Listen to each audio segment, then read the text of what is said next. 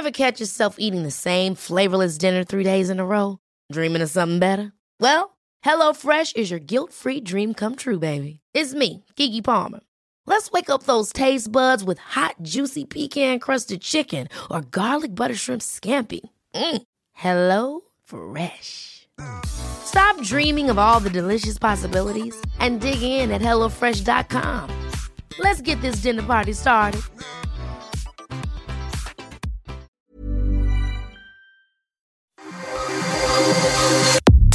Nada más por convivir. Política, cultura y ocio con Juan Ignacio Zavala y Julio Patán. Iniciamos.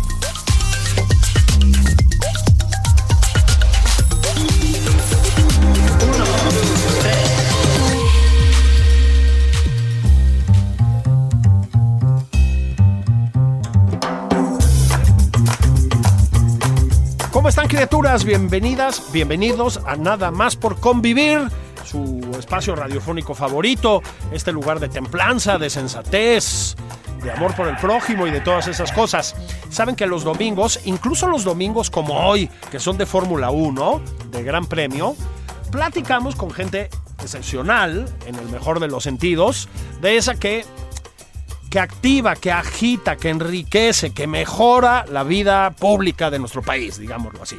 Ya saben que hemos hablado aquí con lo que se les ocurra, gente que se dedica a la literatura, gente que se dedica a cocinar, gente que se dedica a las políticas públicas, lo que ustedes quieran.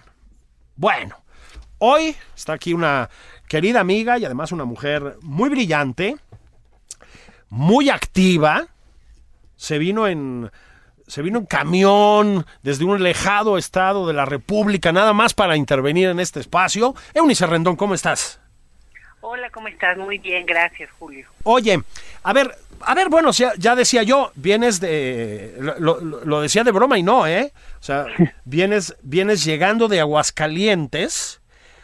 ¿Qué has estado haciendo en Aguascalientes, Eunice? Pues mire, Julio, como sabes, yo hace más de 10 años trabajo en temas de prevención social de la violencia y el delito, mucho a partir de aproximaciones pues muy territoriales. Entonces ahora desde hace ya cuatro meses estoy en Aguascalientes, particularmente en Calvillo, que Ajá. es todavía como a 40, 50 minutos de Aguascalientes, y eh, que es un también, dicho sea de paso, es un pueblo migrante, es un, es un municipio ah. muy migrante, y, eh, y estamos trabajando varias cosas. Primero, un programa que se llama Territorios de Paz para Trascender, que lo que es eh, eh, eh, es básicamente trabajar de la mano con las personas en las colonias pues más difíciles. Escogimos tres polígonos de intervención, La Fortuna, La Liberal y el barrio de Chicago, que son tres lugares ahí en Calvillo, en donde pues hay ciertos factores de riesgo, había mucha presencia, por ejemplo, de pandillas, Ajá. de basura, eh, pues un poco de desorden, ¿no? Falta de actividades, por ejemplo, para jóvenes, para niños, falta de cohesión social, no se conocían muchos de los vecinos o tenían ahí sus problemas, que también eso siempre pasa, ¿no? Eh, sin resolver. Entonces, bueno, lo que hicimos es darnos a la tarea de llegar, mapear todas estas condiciones, estos factores de riesgo, de la mano también con la alcaldía ahí del municipio, que eso ha sido importante porque todas las eh, secretarías o dependencias del municipio eh, justamente han también participado en el programa y eso pues ha ayudado a hacerlo más efectivo y hacer cambios más rápido. Ahorita lo que te puedo decir Julio, ya cambiamos los tres barrios físicamente, cuando digo cambiamos es que a físicamente ver. hay un, un, antes y un después. Ayer Ajá. platicaba con las vecinas de la Liberal, tuvimos un taller pues muy bonito que hablamos del duelo, de la pérdida, este, de ahora sí que la tanatología eh, con las vecinas porque eh, hicimos una ofrenda de Día de Muertos, entonces cada quien decía pues a quién había perdido, etcétera, y a partir de eso hicimos este taller de tanatología con una experta que vino aparte desde Ciudad Juárez, pero lo interesante aquí es las señoras, justamente ayer nos comentaban, el sábado pasado tuvimos la, el cambio físico de ese barrio, en donde qué significa eso, son jornadas en, que planeamos durante varios meses, tenemos talleres en cada colonia tres veces a la semana con niños, niñas, hombres, mujeres, sí. realmente es, es, poner a participar a toda la gente en estas colonias, como te decía, a lo mejor la señora que no se iba con la otra, pues sentarla, ver cuál es el problema, mediar y entonces volverlas al menos ya unas conocidas que no que no se avienten la basura, que no se digan cosas, ¿no? este, y pues a partir de eso construir juntos. Entonces estuvo muy bonito y ellas lo, no, no lo podían creer porque pues este barrio, la verdad, sí se veía, ellas mismas ayer lo dije, se veía bien feo. Y entonces lo que hicimos es con, con las manos de niños, niñas y todos los vecinos, te lo juro que había ahí pues, cientos de personas en la calle ayudando el sábado pasado el alcalde obviamente también estaba ahí, vinieron varios funcionarios y también pues nos trajo la pintura, ¿no? Eso nos colaboró también y este y con eso transformamos todo el barrio, pintamos todas las casas de colores, transformamos las paredes, eh, limpiamos, mm. ahora sí que con llantas hicimos macetas y las colgamos en las paredes. Entonces realmente en un día hicimos un antes y un después, tanto les gustó que me decían que si hacemos otra faena el viernes que entra, entonces ya no estamos organizando. ¿Sí vas a ir? Los niños ahí, sí, claro.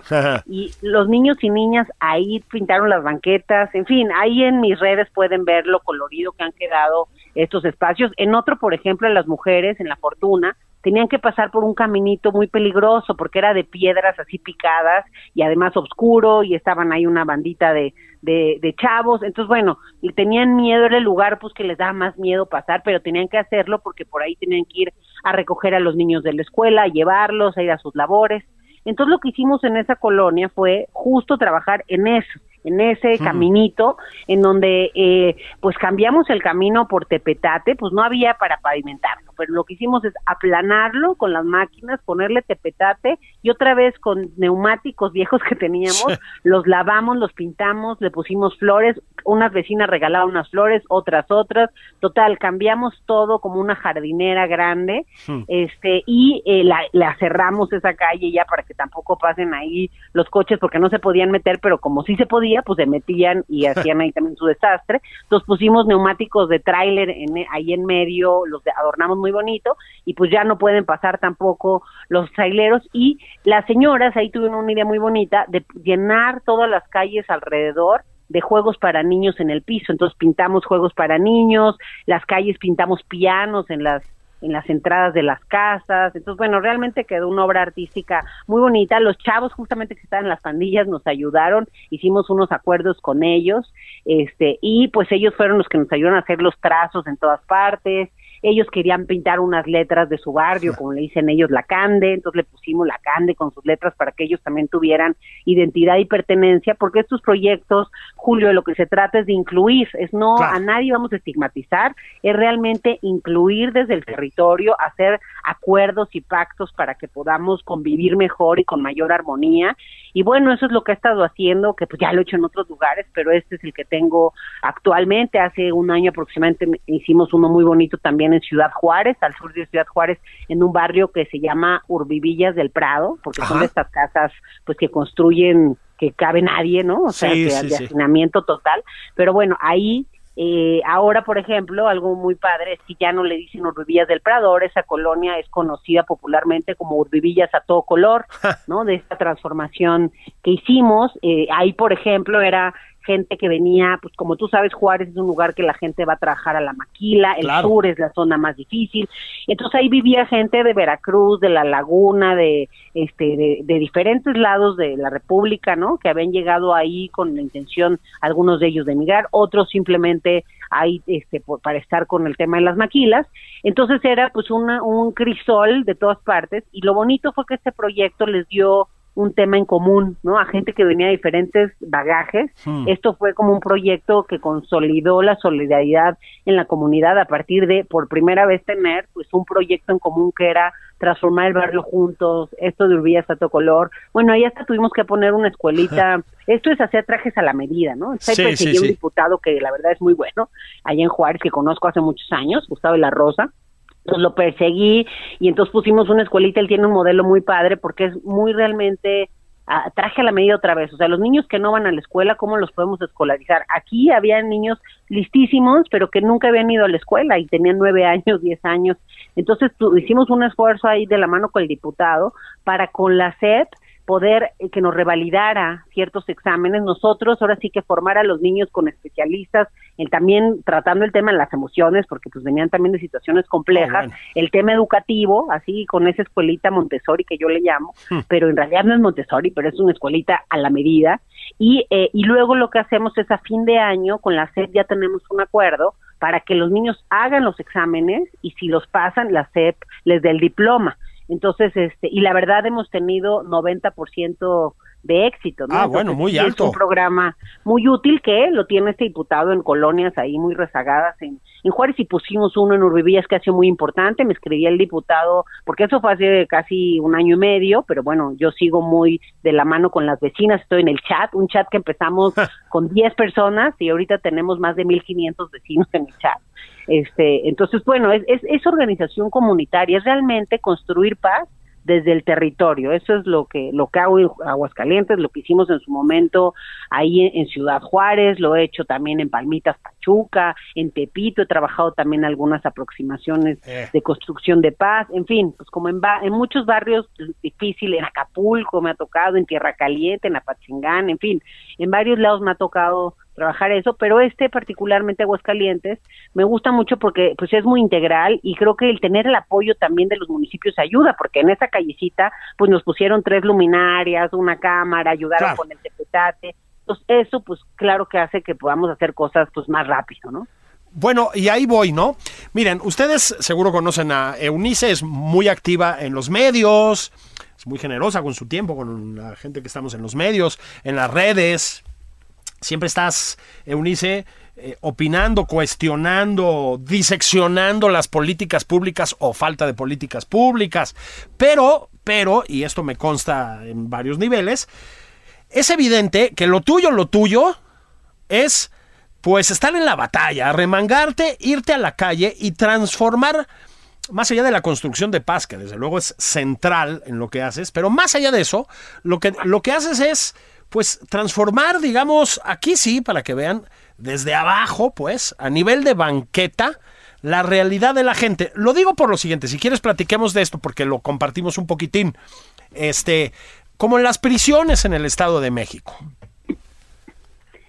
Pues sí, e, este programa que ya nos acompañaste toda la presentación del primer libro, ya sacamos otro libro de este programa que se llama eh, Knockout, No tires la toalla, también el primer libro se llamaba Ring, un modelo para la reinserción, eh, con Mauricio Suleimán escrito estos dos libros, y es un modelo que tenemos ya hace casi 10 años, Empezamos en Morelos trabajando esto en Atlachonoaya, que también algo muy bonito es que hace poquito me buscaron de Atlachonoaya eh, unos familiares y me dijeron, oye, debería regresar a ese programa porque fue el único momento que estaba muy bien en la cárcel, ¿no? Pues y luego me habló el de derechos humanos de decirme una cosa similar. Entonces, bueno, ha sido un programa que además nos ha retroalimentado mucho. Es un programa de reinserción social justamente como como lo mencionábamos, de prevención terciaria, que qué significa la prevención terciaria, aquel que ya cometió un delito, un error, etcétera, ¿qué tenemos que hacer para darle las herramientas y las habilidades necesarias para que el día que salga no lo vuelva a hacer. Básicamente eso es la prevención terciaria y lo que hacemos nosotros con este modelo tripartita es, por un lado, entrenadores del Consejo Mundial de Boxeo famosos, boxeadores famosos, van y capacitan a los chavos tres veces a la semana hay entrenamientos con estos este, figuras del box, también van y dan algunas conferencias, otras figuras del box para motivarlos, para contarles, muchos de ellos también tienen pues vidas complejas, entonces eso hace también eh, que se genere una empatía con los participantes en el programa.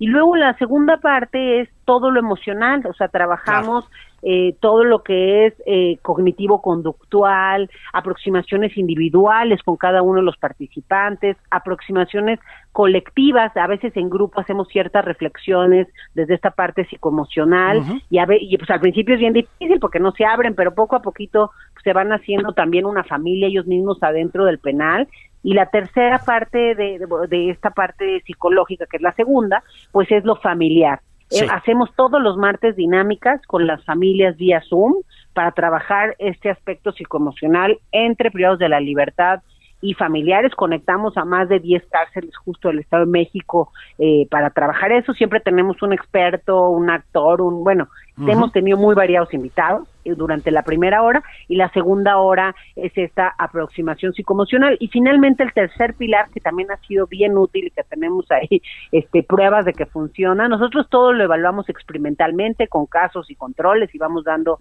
seguimiento en el tiempo. Y este tercer pilar es la, el taller del perdón y la reconciliación Muchos se hablaba del perdón incluso como una crítica, ¿no? Al inicio de este gobierno, porque era una de las promesas del presidente. Y yo lo que siempre dije es que sí tiene mucho sentido, pero que nadie lo supo hacer, ni nadie entendió realmente.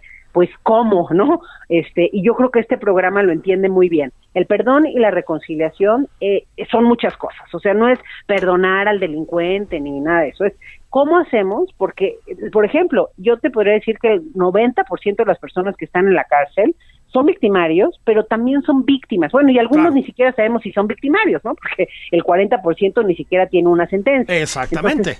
bueno, pero a partir de eso, entonces, eh, aquí lo que se hace es una reflexión hacia atrás, a ti quién te dañó, ¿no?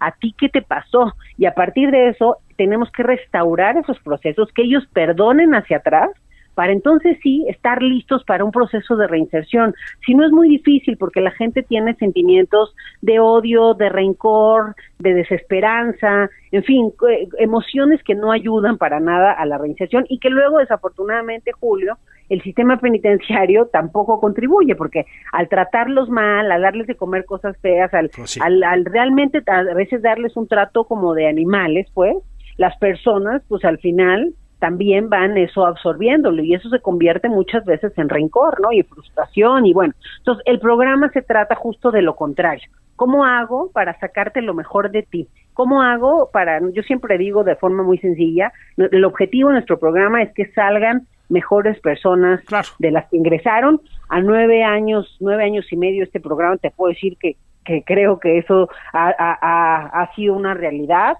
Tuvimos hace una semana y media, creo dos, una rueda de prensa, estuvimos en el martes de café ahí con Mauricio Suleimán en el Consejo Mundial de Boxeo, con cinco ya de los chavos que ya están afuera desde hace tiempo y que ahora son entrenadores de box afuera. Fíjate qué cosa, ¿no?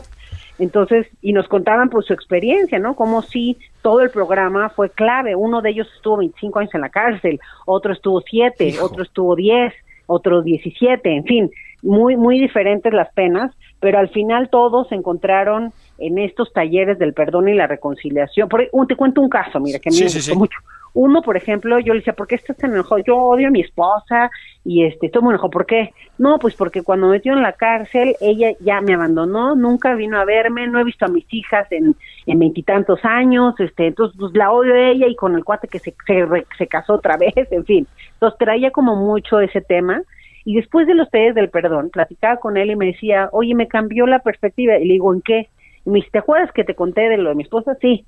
Y me dice, bueno, pues ya no la odio porque hay una sesión del taller del perdón que se llama, así se llama, la, la, la, son 12, 12, 12 sesiones de tres horas cada una, que la hacemos con la Fundación del Perdón y la Reconciliación también, que es toda una fundación que viene de Colombia, en fin. Pero una de las sesiones justo se llama Mirar con otros ojos. Entonces él me dice que cuando él tuvo esta, este, este análisis, ¿no? Y esta aproximación, que él se dio cuenta que también este cuate al que odiaba y todo, que finalmente fue quien cuidó a sus hijas y se encargó pues todos estos años también de ellas y que viéndoles de esa perspectiva pues incluso le estaba agradecido, ¿no? Entonces como que todo tiene varias aristas y aquí se trata de analizar esas aristas para poder nosotros pues ahora sí que quedarnos con la que nos haga menos daño porque el chiste también es que el, el, odio finalmente, nosotros siempre decimos, es un veneno que te comes tú solo. el, que estás odiando, pues igual ni cosquillas. Entonces el punto es cómo hacemos para nosotros estar mejor y de eso se trata también el perdón y la reconciliación. Entonces, pues este programa también con el deporte, el box ha sido realmente en todo lo que yo he hecho de prevención, me parece que la herramienta más eficaz en el tratamiento de adicción. Fíjate. O sea, Ahí sí, nosotros lo tenemos evaluado, casi siempre entre el 90 y 95% de los que ingresan son adictos, ¿no? Eso es una realidad. Este, y al final del programa, entre el 80 y 90 de los participantes dejan las drogas. Wow. Entonces, pues eso creo que es este también algo muy importante y creo que el box es el responsable también de la mano con las otras cosas, pero el box les genera también cierta adrenalina que puede ser finalmente un sustituto a esto, este y pues también cierta motivación eh, pues como te digo, o sea, nosotros, además, el Consejo Mundial de Boxeo pone el ring, los guantes, los materiales, todos pues de la misma marca que tienen los profesionales. Entonces, realmente es la dignificación también este del espacio de estos programas. Entonces, bueno, pues eso es todo lo de no no tires la toalla. Le hemos metido otros elementos. Recientemente inauguramos también ahí en la cárcel de Nesa Modelo un patio increíble que lo pueden ver también en nuestras redes lo que hicimos es transformar el patio de visitas en un color, una experiencia colorida envolvente. Entonces está pintado pisos este, laterales, hicimos un museo ahí como este interesante donde te puedes tomar ahí ciertas fotos, en fin, está bastante bonito, lo acabamos de inaugurar. Y eso también lo incorporamos pues como esta parte también de reinserción y dignificación del espacio, ese programa lo llamamos Emocionarte para la reinserción, también trabajamos con la parte psicoemocional de los chicos y algo muy importante, que eso sí es la primera vez que lo hago y que creo que es verdaderamente fundamental hacerlo, es trabajamos con el 100% de los custodios de esa cárcel. Claro. Ahí sí, porque siempre luego trabajas con los chavos, empiezan ellos a cambiar ciertas dinámicas, pero pues el custodio los trata del terror y bueno, ahí no hay nada de reinserción. Entonces, lo que hicimos acá, antes de entrar con los, los, los este, privados de la libertad, trabajamos con los tres turnos ahí de la mano con la Secretaría de Seguridad del Estado de México, trabajamos con los tres turnos de custodios en prevención terciaria, reinserción, en cuestiones emocionales. Nos dimos cuenta que los custodios mismos requerían una atención a la salud mental urgente. Pues sí. Entonces le pusimos un, un, par de psicólogas que estuvieran atendiendo. En fin, entonces eso hizo que cambiara la dinámica completa de la cárcel. O sea, con unos custodios también más alegres, más metidos. Yo les decía, esto no puede llamarse una cárcel modelo si cada uno de ustedes no actúa este, como un policía o como un custodio modelo. O pues eso nada más pasa en la pared si ustedes no lo hacen.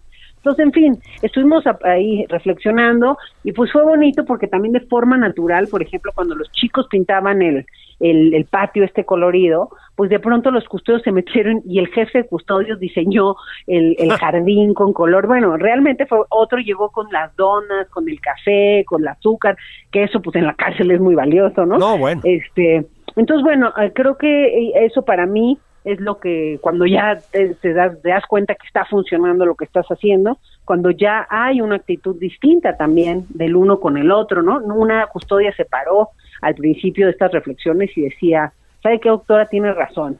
Nos hemos deshumanizado con ellos y ellos con nosotros. Y entonces esto es así, ¿no? La ley de la selva. Entonces vamos a repensar eso. Y, pues eso, a partir de, y, es mucho, como todos los demás programas que te cuento, a partir de la propia gente, a ver, si tú me dices que eso es lo que está pasando, hacia allá tenemos que ir. Por eso son trajes a la medida y siempre hay que ser muy flexibles en ir diseñando y a lo mejor reintegrando otra cosa eh, a partir de lo que estás viendo con las personas para que verdaderamente sea participativo y la gente tenga pues identidad y pertenencia. Pues mira, ahora vamos a tener que, si me permites querida Eunice, vamos a hacer una pausa y vamos a hablar de otra forma de la pertenencia o de la no pertenencia, que es la migración. Es un tema en el que tú estás metidísima. Muy pocas personas en este país entienden como tú de esto. Vamos a dedicarle la segunda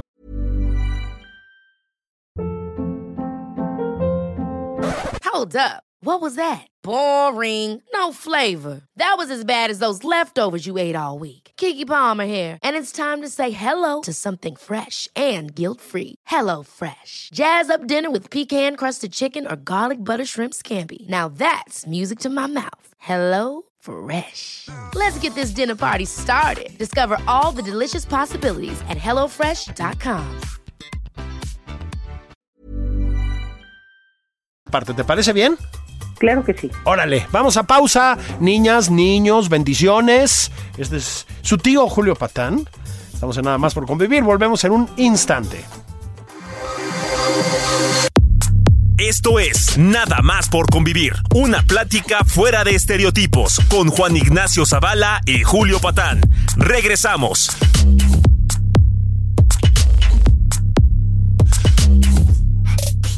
Estamos de regreso en nada más por convivir, niñas, niños, sobrinas, sobrinos. Soy su tío consentido, Julio Patán. Este, estoy platicando con Eunice Rendón. Estuvimos platicando en la primera parte de su trabajo en muchas partes del país, en zonas muy complicadas del país, barrios violentos, barrios empobrecidos, barrios marginales, barrios, no lo dijo ella, pero lo digo yo, pues muy olvidados por las políticas públicas, de eso estuvimos platicando y de su trabajo en las prisiones, un trabajo verdaderamente excepcional. Em, en torno al boxeo, que como saben ustedes es el deporte que todos los otros deportes quisieran ser.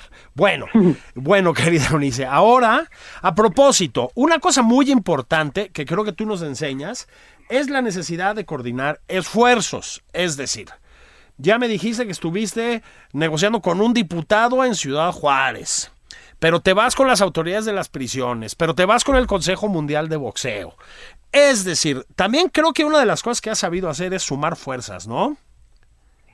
Sí, yo creo que es muy necesario siempre las alianzas. Yo, mira, eso que dices, yo siempre ando tocando puertas y la verdad luego sí te las abren. o sea, conseguimos igual la semana pasada 20 computadoras para la cárcel con unos empresarios que les enseñé, miren, esta computadora de hace 90 siglos, regálenme unas nuevas, o sea, aunque ustedes ya no sean nuevas para ustedes, para nosotros van a ser, las conseguimos. Ayer también con la Fundación Telmex para hacer un torneo allá en Aguascalientes. En eso de Juárez, algo muy bonito también, Julio, fue que los Bravos de Ciudad Juárez, que es el equipo de fútbol, pues fui y me acerqué ahí este, con Alejandra de la Vega y con todos los que forman parte ahí del equipo y pues les, les despedí que también se metían al barrio y entonces hicieron un equipo de, de bravitos en tu comunidad que sigue ahí, que los entrenan, que van también los bravos de pronto a visitarlos, todos los chavitos traen su uniforme de los bravos. Entonces, en fin, creo que el jalar esfuerzos de muchos lados y a todo el mundo pedirle cosas, pues también este para un plan bien hecho, creo que sí fue, puede funcionar.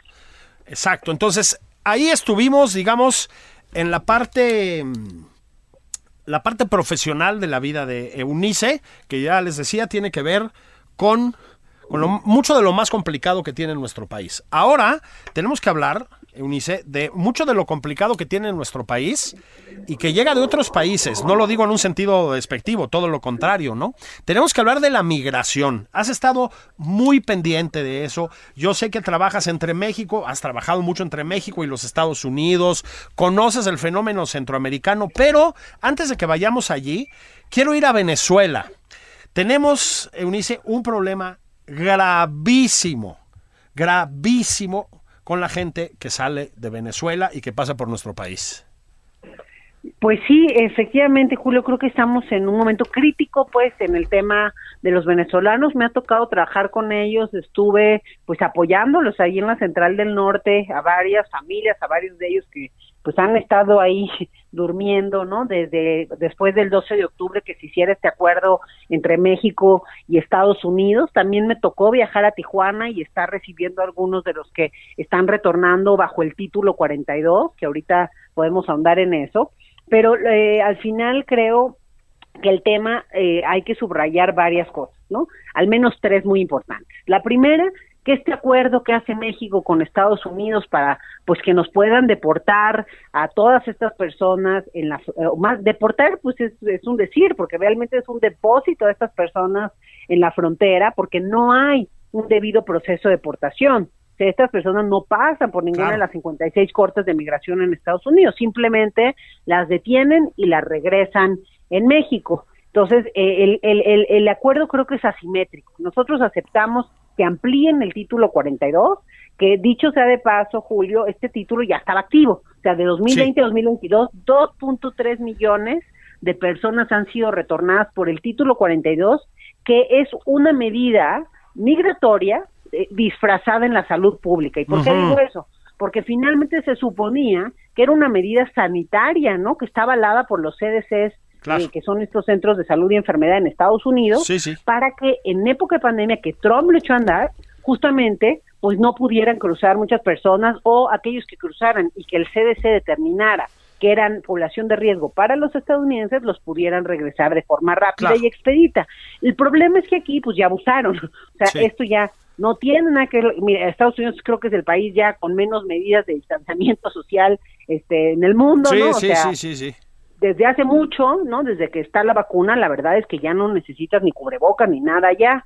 Entonces, eh, ¿cómo, ¿cómo es tan incongruente, ¿no? Que por un lado hay esta apertura, la vacuna para todos, en fin, pero por el otro siguen utilizando el pretexto de la pandemia y la salud pública para deportar de forma expedita y barata a cientos de personas cada día. Y ahora lo que hacen con este acuerdo, eh, que digo yo que es desproporcional, pues es aumentarlo también a los venezolanos. A cambio, Estados Unidos promete 24 mil visas humanitarias para estadounidenses, para, venezolanos y 65 mil para mexicanos, centroamericanos y haitianos. Aquí el problema es las 24 mil visas que promete para venezolanos no van a poder ser para todos estos que ya venían en el tránsito, para los más de 150 mil que están en el camino entre México, Centroamérica, etcétera, para los que venían pasando por el Darién el 12 de octubre, es decir, todas esas personas no son candidatas a esa visa por, por varias razones, pero algunas muy importantes. La primera, muchos de ellos no traen pasaporte. Las condiciones que puso Estados Unidos para las visas humanitarias son las mismas que puso, por ejemplo, para los ucranianos solo que son condiciones distintas, ¿no? Es decir, el ucraniano sí trae un pasaporte, ¿no? No, no eres el problema. El ucraniano al final, pues sí viajaba en avión, ¿no?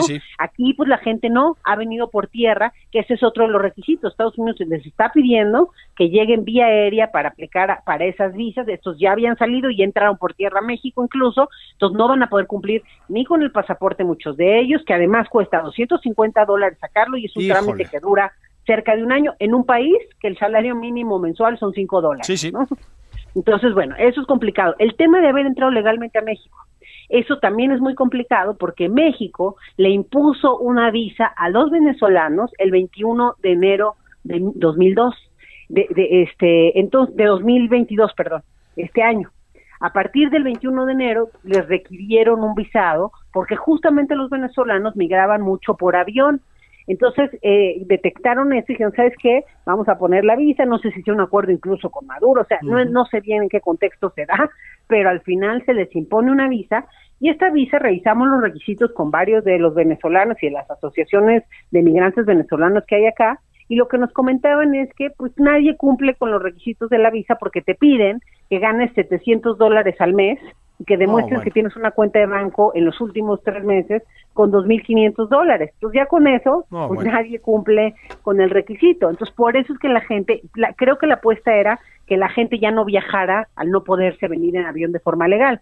Sin embargo, la cosa está tan difícil en Venezuela que aún con esa medida la gente decidió venirse por tierra y por eso es que hubo un aumento muy importante en los flujos terrestres de venezolanos. O sea, sí se cuatriplicaron, quintuplicaron estos este, flujos porque la gente tuvo que venirse por tierra al no poder ingresar a México de manera legal. Entonces, bueno, todos esos tampoco son candidatos a esas visas humanitarias y la realidad es que la gente está confundida, la gente tiene mucha incertidumbre, creo que le falta ir, informar, poner abogados a, a ver los casos, en fin, creo que quedan en un gran limbo estas personas que no son poquitas, ¿no? Repito, en los últimos meses más de 150 mil venezolanos pues han sido detectados en territorio mexicano, también tratando de ingresar a Estados Unidos. La migración sigue en aumento, Julio. Vimos los datos, esta semana se publicaron los datos de la patrulla fronteriza. 2.7 millones de migrantes fueron justamente detenidos este año fiscal, cuando el año pasado fue 1.7 millones. No, sí, sí. Pues hay un aumento de un millón de migrantes.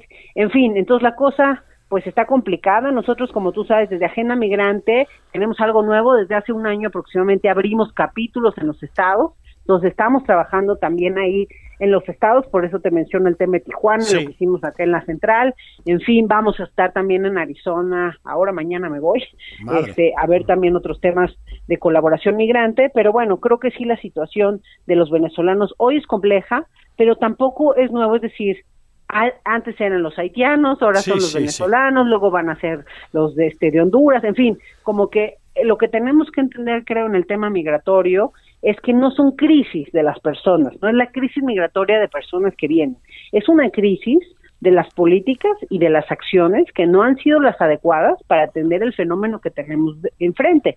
Porque si tuviéramos políticas más incluyentes, o sea, al final la securitización, la militarización, la amenaza y el control no ha servido para nada porque ya ves los números como no, han.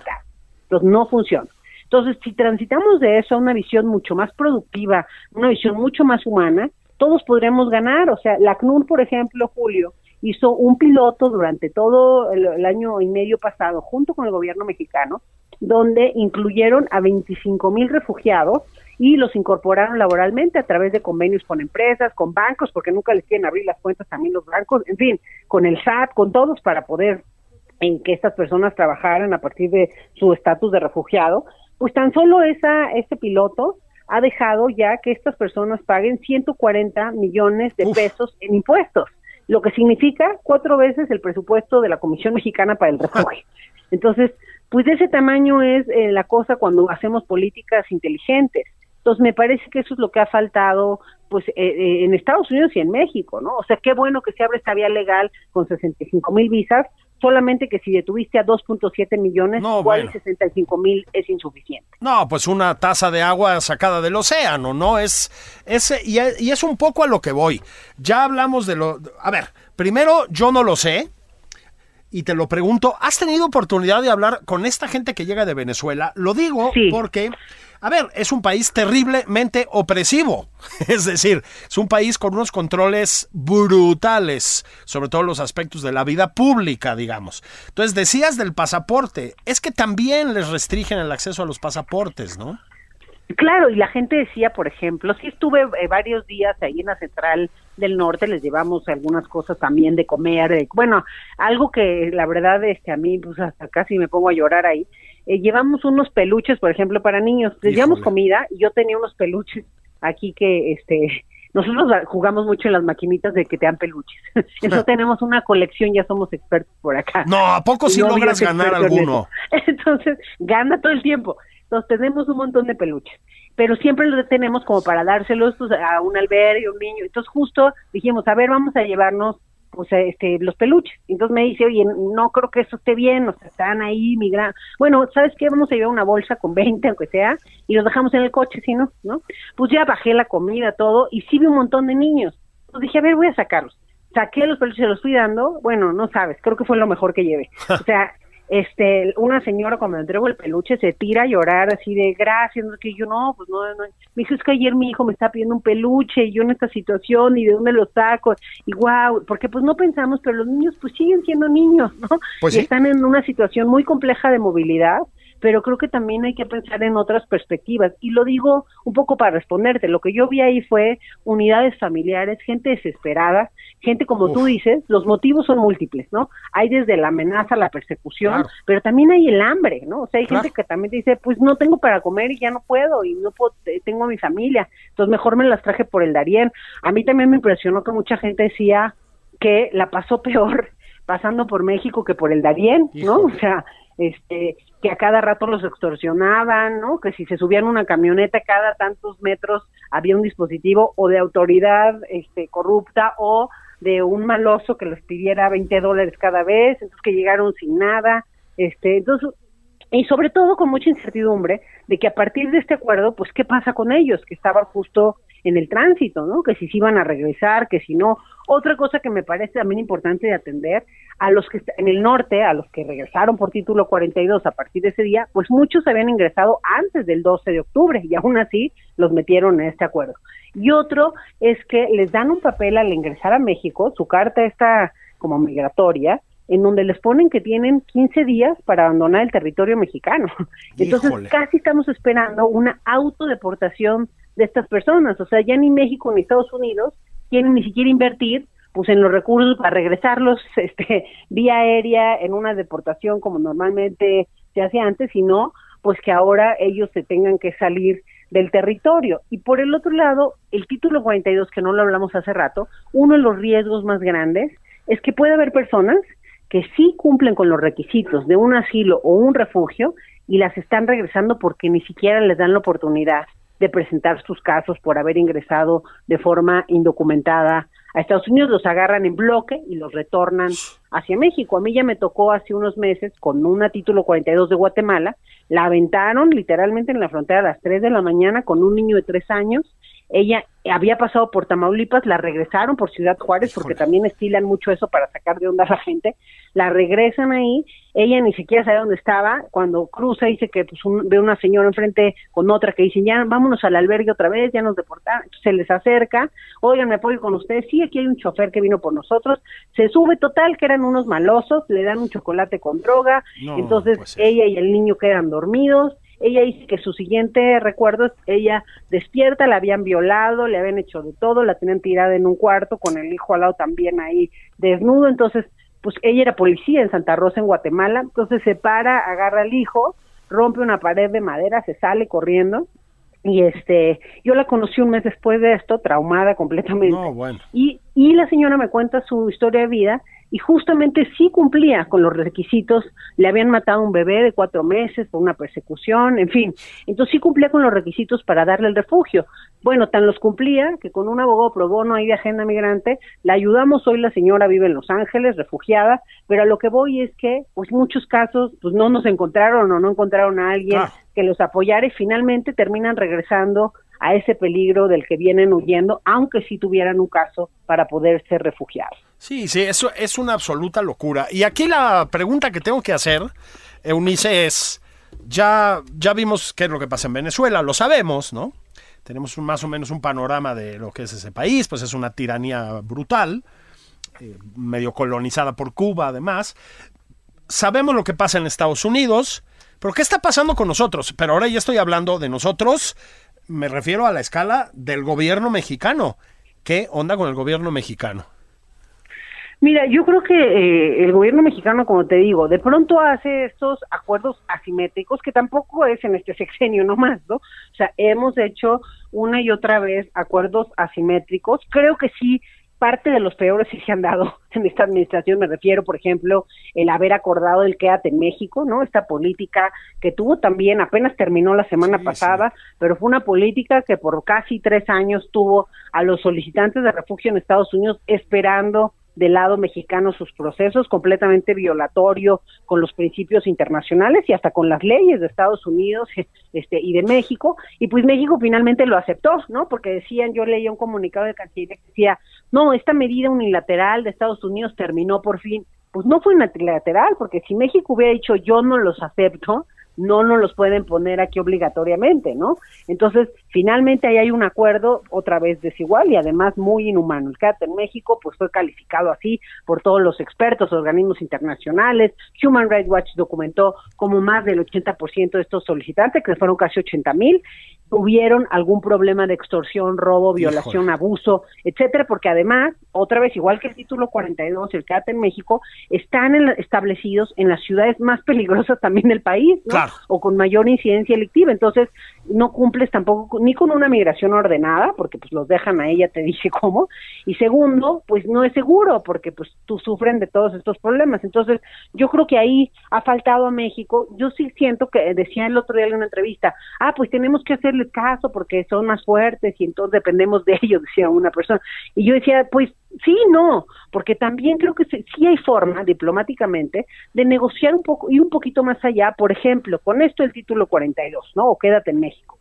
Nos han anunciado desde el gobierno que tienen este acuerdo bicentenario, que lo que presumían es que era muy diferente iniciativa Mérida, ¿no? Que decían que era bélico y horrible y horroroso, que eh, ahora el plan bicentenario pues tiene una visión humanista y sobre todo uno de los ejes que se ha mencionado es el tema migratorio que estaba incluido en el plan. Entonces, ¿por qué no a través de este plan bicentenario Estados Unidos otorga recursos a las organizaciones en la frontera norte de nuestro país, a los gobiernos locales para atender a todas estas poblaciones que de forma desordenada nos está dejando en la frontera, por ejemplo. Entonces es un acuerdo posible. La verdad yo creo que sí es posible. En su momento me tocó negociar el tema de iniciativa. Logramos negociar un pilar cuatro que no había. Eran tres nada más para cuestiones más de justicia, de, de equipamiento, de entrenamientos, etcétera. Y logramos un cuarto pilar para el tema social. Pues sí, con menos recursos, pero sí se pudo, ¿no? Y, y pusieron ese ese pilar. Entonces yo creo que también por ahí debiera haber negociaciones un poquito, este,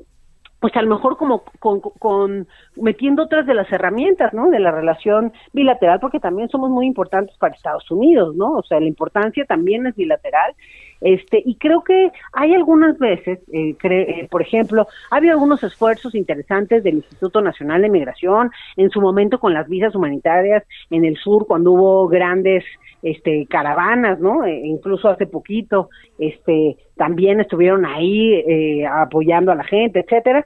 Por un lado, ¿no? Por el otro lado, este programa que te digo, el ACNUR, que es de la mano con el gobierno, que me parece muy bueno porque han integrado a estos refugiados. Entonces, como que de pronto sí hay algunas políticas humanistas, ¿no? De, que vienen del gobierno, pero también de pronto, pues hay, hay mensajes encontrados, porque está esta securitización, está puesta en marcha, por ejemplo, ya decían los Guacamaya Leaks, ¿no? Cuántos este, eh, guardias nacionales están para el tema migrante, por ejemplo, ¿no? Entonces, esta securitización, militarización de las fronteras también tiene que ver con una petición de Estados Unidos, creo yo. Entonces, bueno, creo que nos ha faltado ahí este pues definir realmente cuál es la a veces hay cosas muy buenas y de pronto eh, este cosas también muy malas, ¿no? Entonces ha faltado ahí definición y lo que te decía yo, creo que una visión, lo más importante es que ha faltado pues una visión eh, más integral, ¿no? Pues este, que incluya a las personas económica y socialmente, porque eso es lo que nos conviene a todos. La migración tiene cosas muy positivas y a veces con tanta cosa no lo, no lo podemos o dejamos ver. Sí, absolutamente. Bueno, pues querida Unice, te deseo un muy buen viaje a Arizona. Este, muchas felicidades, muchas felicidades por todas estas iniciativas, pero sobre todo por entender también tan estructuradamente, con tanta información, con tantos datos en la mano, fenómenos tan, tan complejos. Ya te vamos a estar molestando en este espacio para que nos cuentes estas cosas y otras más. Muchas gracias a ti. Te mando un abrazo, querida Eunice, Eunice Rendón, platicando hoy aquí en Nada más por convivir. Pues ya saben, los dejo, las dejo para que se vayan a, bueno, pues hacer lo que se hace cuando hay gran premio, ¿no? O sea, beber y comer en exceso, este, para honrar el espíritu deportivo. Yo voy a tratar de hacer lo propio. Nos escuchamos el sábado que viene o en la semana, ya saben, en redes y todas esas cosas. Esto fue nada más por convivir. Abrazos, sobrinas y sobrinos. Muchas gracias. Ever catch yourself eating the same flavorless dinner three days in a row? Dreaming of something better? Well, HelloFresh is your guilt-free dream come true, baby. It's me, Kiki Palmer. Let's wake up those taste buds with hot, juicy pecan-crusted chicken or garlic butter shrimp scampi. Mm. Hello Fresh. Stop dreaming of all the delicious possibilities and dig in at HelloFresh.com. Let's get this dinner party started.